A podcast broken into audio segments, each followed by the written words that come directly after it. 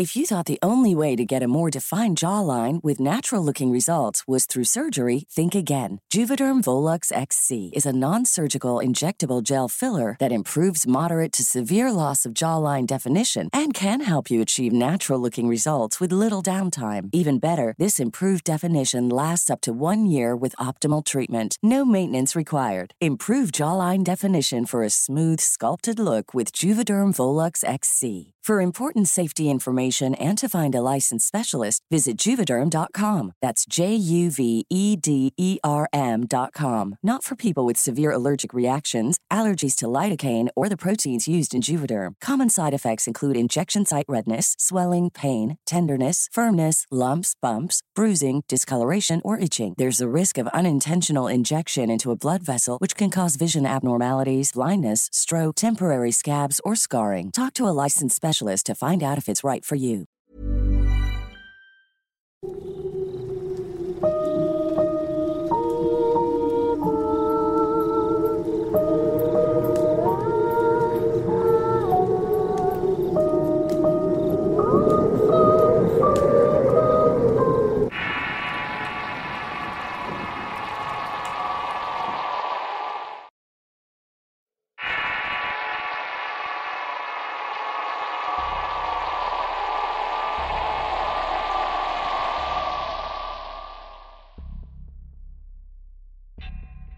En distintas ocasiones he presenciado situaciones extrañas en una zona de mi pueblo, donde se encuentran los pirones en los que beben los animales. Generalmente son ruidos raros y gritos extraños, pero hubo una noche que me dejó marcado.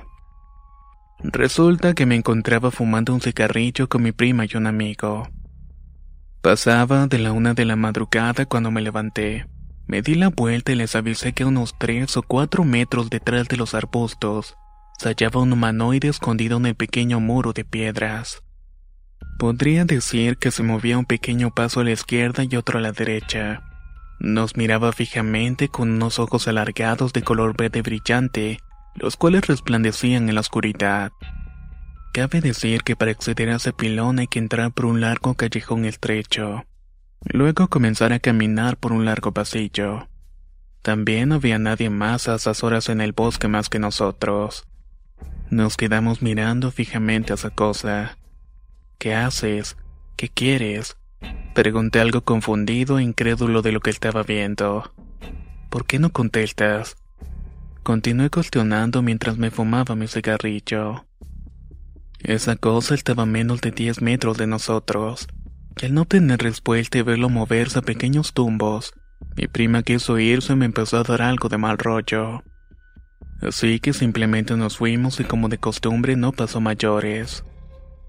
En otra ocasión, ahí mismo con un amigo y una amiga, sonó un grito muy raro parecido al de una niña pequeña pero fusionado con el de algún animal. Inmediatamente salimos corriendo. Al llegar al final del pasillo nos paramos y sonó un estruendo como que volcaban una estructura de plástico que teníamos puesta de pie para meternos. No pesaba mucho pero lo suficiente para que no la tirara al viento. Y claro que no corría ni la mínima brisa. Cuando escuchamos ese estruendo empezó a hacer un frío un tanto extraño repentino. Me agaché para intentar ver algo y sonó que golpeaba la rama de un árbol. Era como si esa cosa se estuviera acercando. Me empecé a marear y mejor le dije a mis amigos que nos fuéramos. Todo esto que estoy contando también ocurrió como eso de la una de la madrugada. Como les dije, suceden cosas extrañas en ese sitio.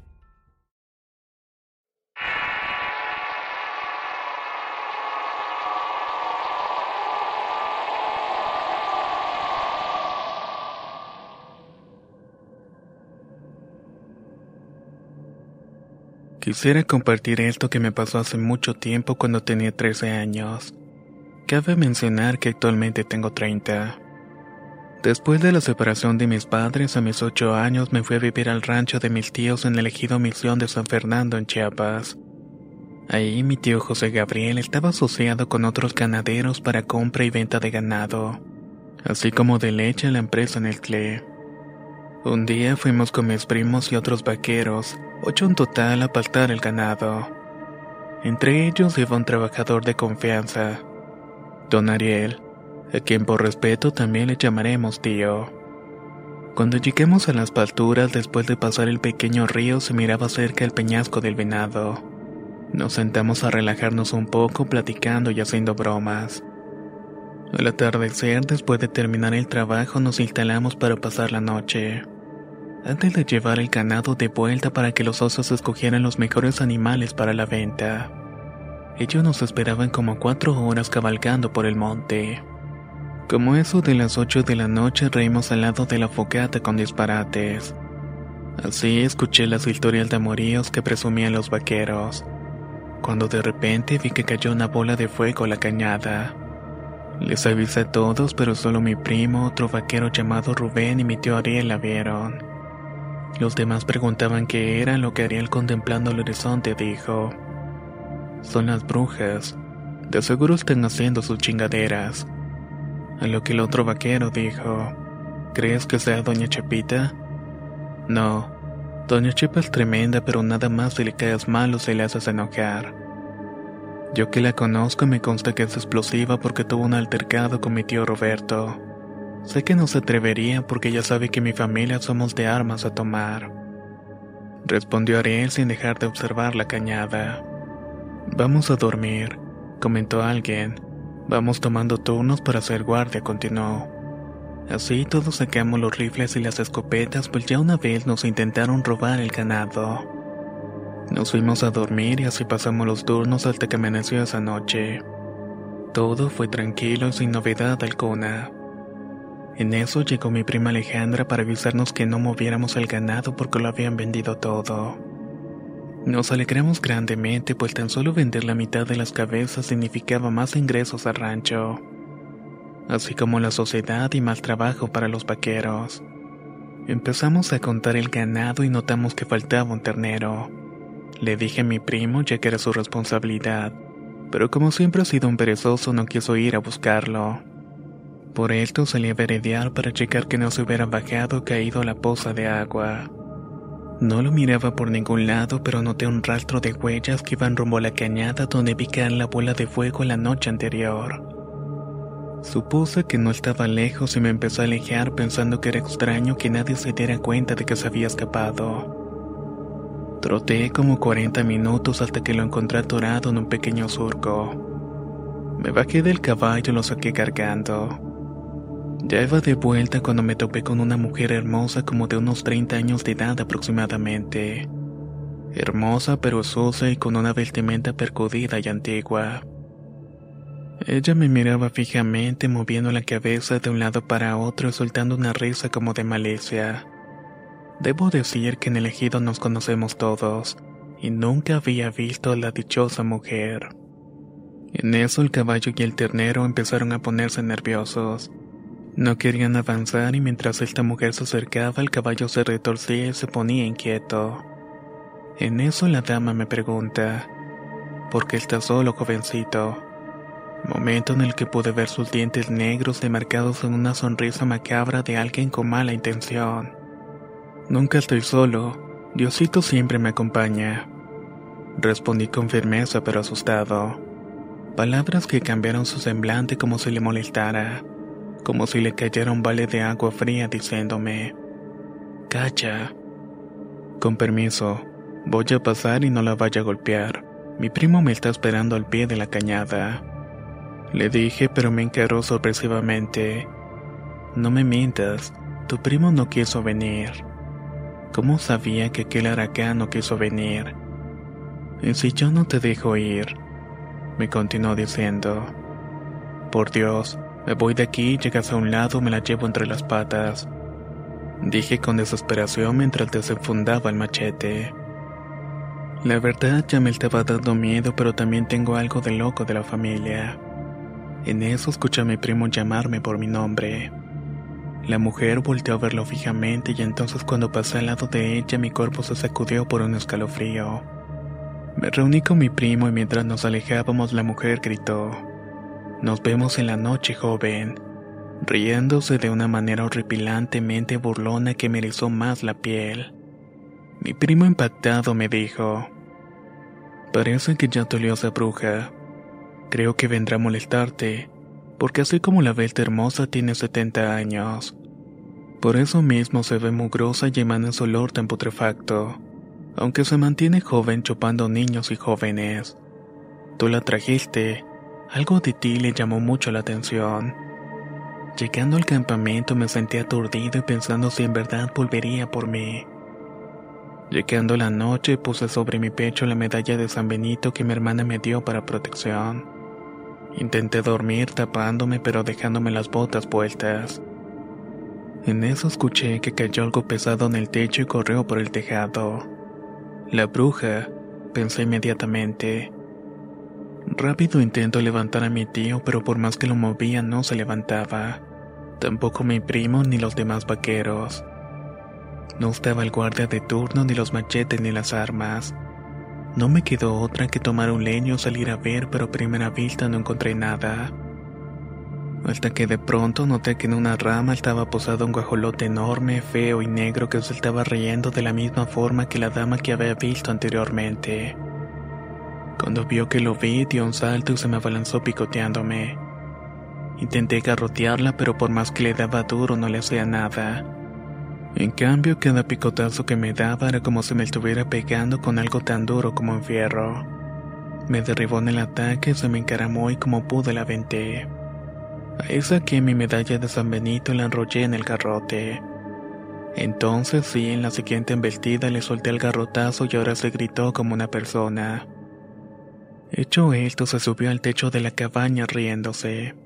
Aproveché para entrar y ahora sí pude levantar a mi tío y a los demás, les conté rápidamente lo que había pasado. Ariel maldijo a la bruja y me dijo que los había dormido a todos con su aliento para agarrarme fácil pero que ahorita nos las iba a pagar. Nos armamos con leños, orinándolos y salándolos.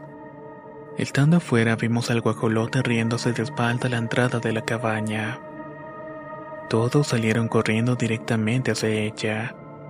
Quiso volar, pero en la confusión le sorregió un leñazo. De ahí entre todos empezamos a garrotearla y decirle groserías. Mi tío me dijo que le pusiera la medalla y como pude se la colgué en el cuello. En ese momento varios nos tambalearon las piernas cuando escuchamos al guajolote hablar. Ya basta, quítame esta porquería. El guajolote era aquella mujer sucia. Pedía que la perdonáramos y que solo quería molestarme porque no le tuve miedo. Ariel le dijo que yo estaba protegido y cuidadito, y que si seguía molestando si íbamos a terminar con ella.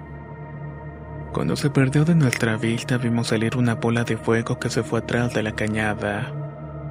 En eso empezamos a buscar a Fermín, el guardia que se había perdido. Lo encontramos en unos matorrales todo picoteado, rasguñado. Lo llevamos al campamento y el otro día comentó que un guajolote feo y grande lo había arrastrado y lastimado. Él se fue al rancho y yo acompañé a dejar el ganado para la venta.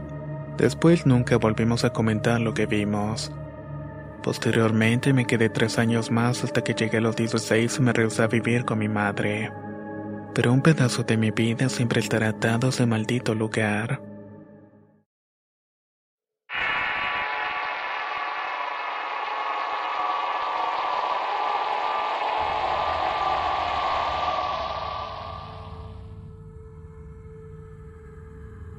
La siguiente historia le pasó a mi padre y la única ocasión que me la contó lloró mientras la recordaba. Cosa sorprendente dada su actitud fría y tosca. En fin, cuando él tenía 17 fue de visita donde su tía un pequeño pueblo llamado Alejandría, ubicado a unas dos horas de Medellín, ciudad de Colombia. Estando ahí, como no había nada que hacer en la finca, propuso a sus primos irse a acampar para pescar por la noche ya que es más fácil por el silencio porque no hay gente en el río. Todos aceptaron y se fueron. El lugar elegido fue la vereda llamada La Cuauda, la cual se ubicaba unos 20 minutos del pueblo. Una vez allá llegaron encendieron una fogata y contaron historias de terror.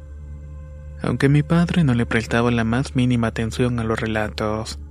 Es más, hasta se molestó y les dijo, Dejen de hablar tonterías, que si el diablo se va a aparecer, por lo menos que traiga más carnada porque ya se va a acabar. Sus primos le dijeron que no retara al diablo, pero no le importó y continuó pescando. En ese momento todos escucharon el ladrido de unos perros, un ladrido ensordecedor e intimidante. Todos se pararon y sacaron sus machetes. Cuidado, pueden ser perros salvajes, dijo mi padre. Pero algo los paralizó en ese momento. Junto con los ladridos se vieron pisadas en el suelo y se podía notar que se levantaban las piedras del polvo por las pisadas de los perros. Pero, oh sorpresa, los perros no se veían por ningún lado. De pronto mi padre sintió un aliento fétido frente a él. Asimismo unas uñas tocándole el rostro. Aterrorizado comenzó a retroceder lentamente, pero al mismo tiempo su presencia caminaba en su dirección. Ahí uno de sus primos le tocó el hombro, algo que le hizo reaccionar y mi padre soltó el machete y empezó a correr. Con lágrimas en los ojos mi padre relata que sentía como los dientes de los perros rozaban su pierna, con una sensación de ardor que lo estaba quemando. Todos corrieron durante cinco eternos minutos, sintiendo ladrido la presencia de los perros, hasta que llegó un momento en el que se sintieron que la jauría se retiró para los arbustos de los lados. Ellos, mirando con el rabillo del ojo, siguieron corriendo hasta que ya no pudieron más. Los perros ya no se sentían y cuando ellos pararon recordaron que habían dejado todo en el campamento. Mochilas, abrigos, linternas, aguas, todo. Lo bueno es que un primo sabía perfectamente el camino. Todos muy furiosos mientras regresaban a casa le recriminaban a mi padre. Le decían que en ese pueblo le tenía mucho respeto al diablo y que por andar retándolo pasó lo que pasó. Llegaron a la casa muy asustados, llorando y cansados. A platicarle a su tío le dijo que esos eran los guardianes del diablo. Pues en la cultura del pueblo se cree que el diablo se encuentra en compañía de dos perros grandes que lo protegen. Finalmente, al momento de quitarse las botas, mi padre vio que estaban todas mordidas. Su pie tenía unas manchas negras como de quemaduras en un tono muy oscuro marcas que aún conserva hasta el día de hoy. Hey, it's Ryan Reynolds and I'm here with Keith, co-star of my upcoming film If, only in theaters May 17th. Do you want to tell people the big news? All right, I'll do it. Sign up now and you'll get unlimited for $15 a month in six months of Paramount Plus Essential Plan on us. Mintmobile.com slash switch. Upfront payment of $45 equivalent to $15 per month. Unlimited over 40 gigabytes per month. Face lower speeds. Videos at 480p. Active Mint customers by 531.24 get six months of Paramount Plus Essential Plan. Auto renews after six months. Offer ends May 31st, 2024. Separate Paramount Plus registration required. Terms and conditions apply if rated PG. I'm Sandra, and I'm just the professional your small business was looking for. But you didn't hire me because you didn't use LinkedIn jobs. LinkedIn has professionals you can't find anywhere else, including those who aren't actively looking for a new job but might be open to the perfect role, like me.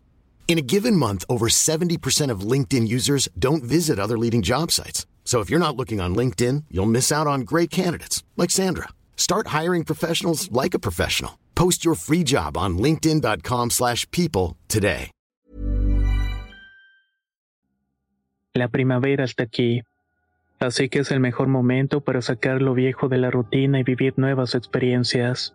Entre ellas nuestros estrenos de terror y hasta una nueva manera de obtener dinero con tus compras gracias a iBota. iBota es una app que puedes descargar totalmente gratis y que te da la mayor cantidad de dinero en efectivo en cientos de artículos y marcas. No solo las botanas que disfrutas mientras nos escuchas. Olvídate de otras apps que son igual que brujos charlatanes y solamente te dan puntos fantasmas. Con iBota simplemente agrega tus ofertas a la aplicación y obtén dinero real que podrás transferir a tu cuenta bancaria, PayPal o tarjeta de regalo. No lo dudes y únete a una comunidad con 50 millones de usuarios que ya disponen de los beneficios de más de 2.700 marcas y tiendas, como Lowe's, Macy's, Sephora y Best Buy. Y para que termines de convencerte, en este momento iBota está ofreciendo a nuestro público 5 dólares solo por probar iBota usando el código ROR cuando te registras. Solo tienes que ir al App Store o Google Play Store y descargar la aplicación iBota gratis para comenzar a ganar dinero en efectivo y usar el código ROR. Esto es iBota en Google Play o App Store y usa el código ROR. Aprovecha los nuevos comienzos y corre a descargar la aplicación para ganar más cashback.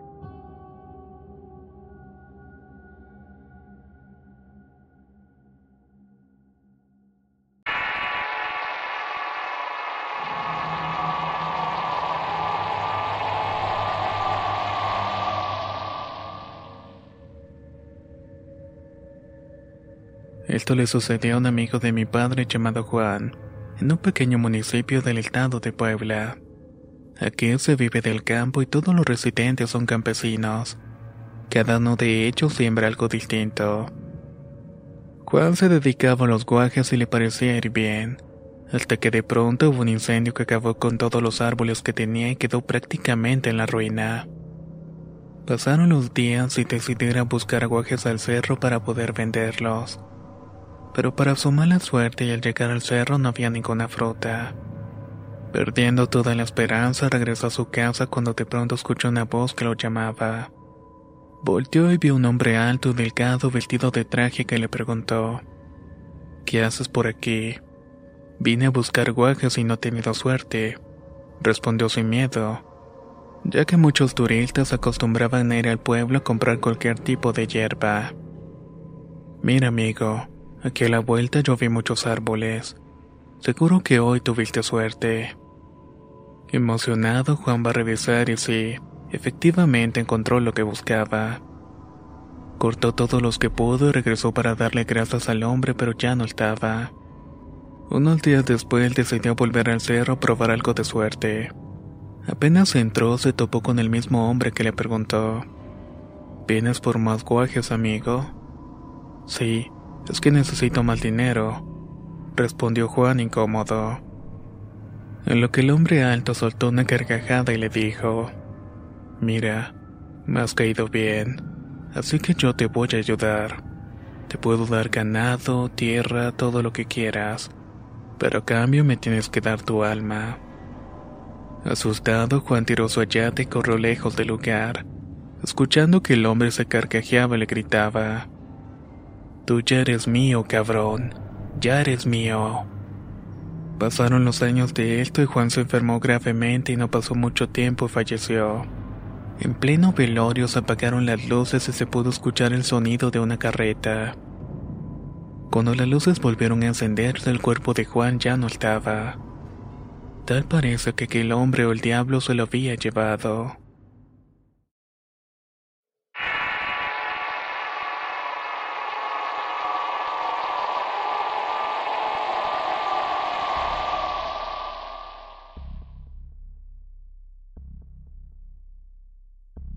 Esta historia me la contó mi padre cuando era joven. Él trabajaba de albañil y lo hacía para una empresa en Nicaragua donde lo mandaban a trabajar de un lado para otro. Hasta que cierto día le asignaron ir a una finca a arreglar algunas calles que parecían tener mucho tiempo en el abandono.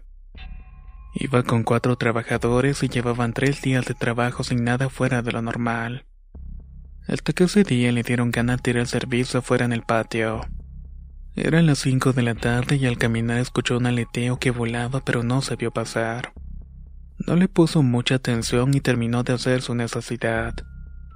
Cuando abrió la puerta se dejó escuchar ese sonido y no dijo nada a sus compañeros. El día siguiente, como eso de las ocho de la noche, un compañero llamado el chico se sintió muy mal y le dio ganas de ir al baño. Mi padre le dijo que lo esperara para acompañarlo, pero el trabajador no quiso y se fue. No pasó mucho tiempo cuando Chico regresó pálido y sin poder hablar. Te dije que no fuera solo, le recordó mi papá. Pero luego de un momento todos se fueron a tomar. De vuelta cuando se van a dormir, que por cierto todos dormían en un solo cuarto. Escucharon en el otro cuarto como si echaron unas monedas en un cajón. Mañana lo abrimos y checamos, dijo mi padre. No, eso no es normal dijo un compañero, pero sí lo dejaron. Se durmieron y pasaron los días hasta que otro día, regresando de tomar, mi padre escuchó a un niño llorar en ese mismo cuarto que estaba con candado. Él les gritó que estaba un pequeño asustado. Llegaron sus compañeros en pleno efecto del alcohol decidieron abrir aquel cuarto pero no había nada. Solamente había un cajón vacío con sal alrededor de este. Estaba bastante mal dijo uno de ellos por lo que prefirió irse a dormir. Acababan de acostarse cuando de pronto vieron que alguien corrió a la cama de don Chico a la puerta. Esta se abrió pero no vieron nada. Luego se abrió la otra puerta del cuarto de los ruidos y escucharon unas voces que no se entendían. Pasaron como cinco minutos y de golpe se abrió la puerta del cajón y lo más terrorífico de todo. Fue una risa aterradora que los dejó mudos e inmóviles por media hora aproximadamente. Pero el más afectado fue don Chico que se orinó los pantalones y no recuperó el habla. Razón por la cual todos tuvieron que irse.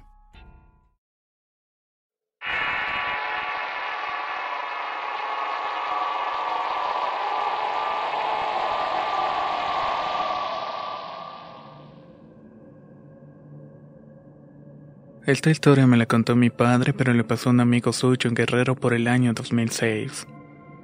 Este amigo era un hombre solitario, sin hijos y sin esposa. Tenía un terreno muy grande y una noche le avisó a su vecino que habían cortado el alambre del cerco. Lo que sea más fácil que le robaran sus pertenencias.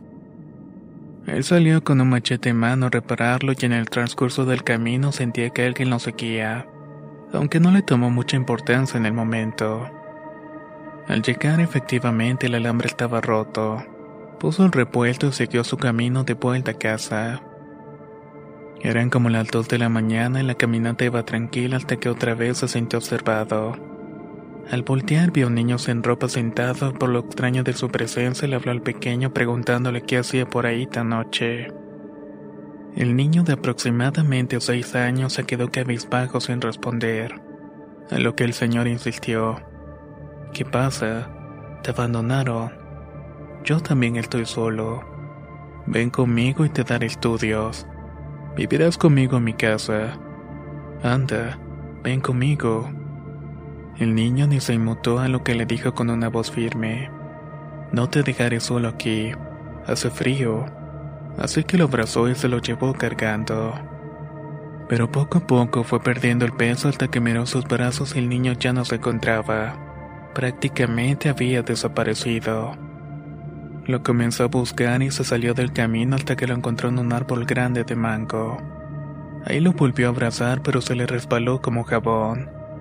El niño comenzó a correr y a reírse de una manera siniestra, pero lo siguió hasta que lo perdió en un arroyo frente a un árbol. Ahí empezó a dudar de ese niño y más porque empezó a escuchar muchas risas. Lo único que le quedó hacer fue correr con todas sus fuerzas hasta llegar a su casa. Esa noche obviamente no pudo dormir. Pasó el tiempo y el amigo de mi papá terminó sordo debido a lo que había vivido. ¿Qué fue lo que vio? Realmente no lo sabe. Tal vez fueron duendes o tal vez otra cosa.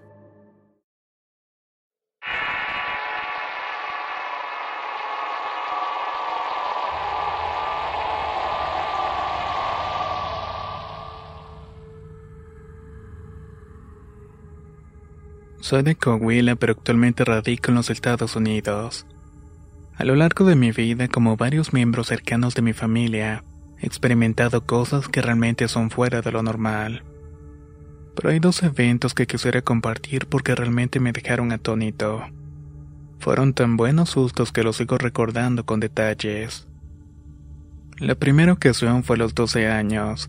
Mis padres estaban afuera de la casa haciendo una carne asada junto con mi hermana menor. Yo estaba jugando mi consola de videojuegos en la televisión del cuarto de mis padres, ya que ahí se encontraba la televisión más grande. No sé cuánto estuve jugando cuando de la nada una moneda cayó en la televisión. Un poco sorprendido, en ese momento concluí que había caído del abanico. Pensando que en algún juego mío de mi hermana había quedado ahí, así que proseguí a apagarlo. Sé que es tonto, pero fue mi lógica en ese tiempo tan lejano. No pasaron ni diez minutos cuando cayó otra moneda y luego otra. Me enojé y empecé a buscar a mi hermana creyendo que era ella la de la broma pesada. Busqué pero no encontré a nadie, solamente había silencio. Me empecé a poner pálido con la piel de gallina cuando sentí una respiración detrás de mí. Solo recuerdo tener frío y estar muy incómodo con un pavor y miedo. Inmediatamente rompí en llanto gritando por mis padres. Llegué cayéndome al patio mientras mis padres venían por mí para ver qué era lo que había pasado. Como pude les conté lo sucedido mi padre solo me veía serio. Pero mi madre inmediatamente fue por su Biblia para bendecir la casa. Lo más intrigante y a la vez de miedo fue que nunca encontramos las monedas que había visto o escuché caer frente a mí. La segunda situación ocurrió en el rancho. Para este tiempo ya tenía 17 años. Mi padre administraba ranchos y él estaba en el norte de Coahuila. A mí me encantaba y se podía ver que era una tierra tan rica por las norias y molinos de viento que había allí. Cabe destacar que el rancho estaba alejado de la carretera se tenía que conducir unos 20 kilómetros para entrar por un callejón lleno de caliche. Describiendo en breve, había una presa inmensa que luego tenía un camino que daba directamente a una cochera enorme hecha de piedra. Aunque ya nadie la usaba para ese entonces incluso estaba plagada de avispas que mi padre había estado tratando de quitar sin éxito. En fin, una tarde llegamos a checar unos molinos de viento que habían sido arrasados por una tormenta días atrás. No estábamos cansados así que nos quedamos afuera platicando. De repente él se puso de pie y fue dentro de la casa. Estaba hecha de piedra y era enorme de dos pisos. Las piedras tienen grabado que se hizo por allá del año de 1928. Extrañado me quedé donde estaba para después verlo salir con unos binoculares. Le pregunté qué pasaba, pero solo se dispuso a callarme y a usarlos. Ya estaba oscureciendo y eran como las 7 de la tarde. Luces, dijo de pronto mientras seguía viendo con los binoculares. Lo vi hacia dirección a la loma que tenía el camino que venía directamente al casco del rancho. No sé quién es el que viene, volvió a decir. Como ya estaba oscureciendo al punto de que el sol alumbraba muy poco, sería lógico usar luces en especial en ese rancho, aun si lo conoces a la perfección. Saca mi carabina, dijo seriamente mi padre. Cuando vio que no me movía, arqueando una ceja con una sonrisa incrédula, me dijo bruscamente: Es lo que te dije, canijo. Un poco nervioso fui a sacar su carabina deportiva para cacería. Era una Remington calibre 270. Cuando salí de la casa ya estaba oscuro y mi padre no tenía los binoculares puestos. Simplemente estaba parado viendo fijamente hacia donde estaba la loma. Dame la carabina, me ordenó. Se luego me puse atrás de él ya que mi padre siempre fue y ha sido muy cuidadoso de entrenarnos con la cacería, y siempre tener a la gente atrás y armado. De la nada vi dos luces intensas como las de una camioneta que bajaba al borde de la presa. No venía muy a prisa, pero luego de llegar a la cochera se apagaron las luces. El silencio era tenebroso me producía miedo y curiosidad. Mi padre me ordenó quedarme atrás y fue a inspeccionar en medio de la penumbra. Solamente la luna alumbraba un poco el ambiente. Pasaron segundos que yo pensé que habían sido minutos y lo vi emerger entre el monte. Estaba pálido y cuando llegó a la entrada de la casa dijo, Vamos, vamos a dormirnos. Traté de preguntarle para que me dijera qué era lo que había visto, pero solo descargó su rifle y me dijo que me fuera a dormir. Obviamente no dormí esa noche. Con eso que había ruidos en el primer piso como si movieran los muebles. Esa maldita casa, por más bonita que era, tenía algo feo dentro. En la mañana siguiente, mi padre en nuestro desayuno me miró con una cara muy seria y preguntó: ¿Te diste cuenta que nunca hubo un sonido de algún motor, verdad? Me puse pálido al caer en cuenta que las luces brillaban con intensidad pero no había un sonido alguno del motor del vehículo. Habían huellas de llantas, pero me tuve que salir cuando escuché esas pinches avispas. Siguió relatando mi padre. Hay muchas historias en este rancho. No me sorprende mucho que pasen este tipo de cosas. Pero sinceramente casi me desmayo del susto. Concluyó con una voz quebrada.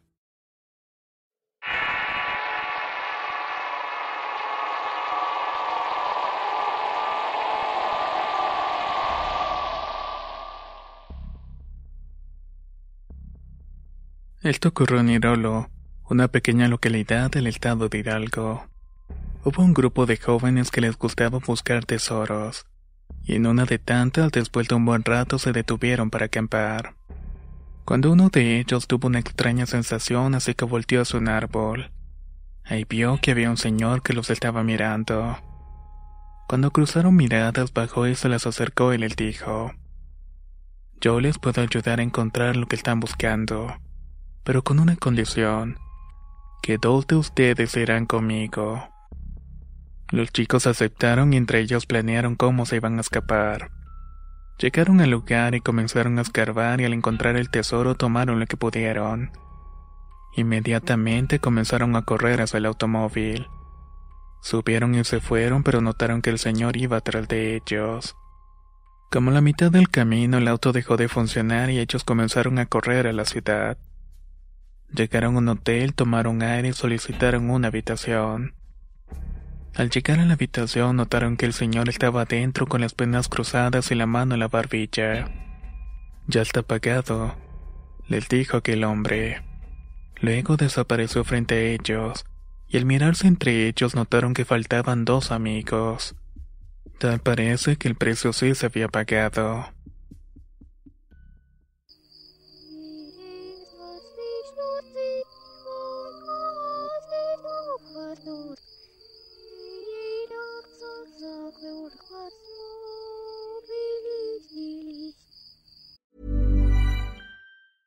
Hey, folks, I'm Mark Marin from the WTF Podcast, and this episode is brought to you by Kleenex Ultra Soft Tissues, your ally to help tackle your allergy symptoms this season. I love the change of seasons, but nobody loves pollen and all those other things floating in the air that make you sneeze during this nice weather. Kleenex Ultra Soft Tissues are hypoallergenic and allergist approved, so fight back against watery eyes and runny noses without worrying about irritating your skin. For this allergy season, grab Kleenex and face allergies head on.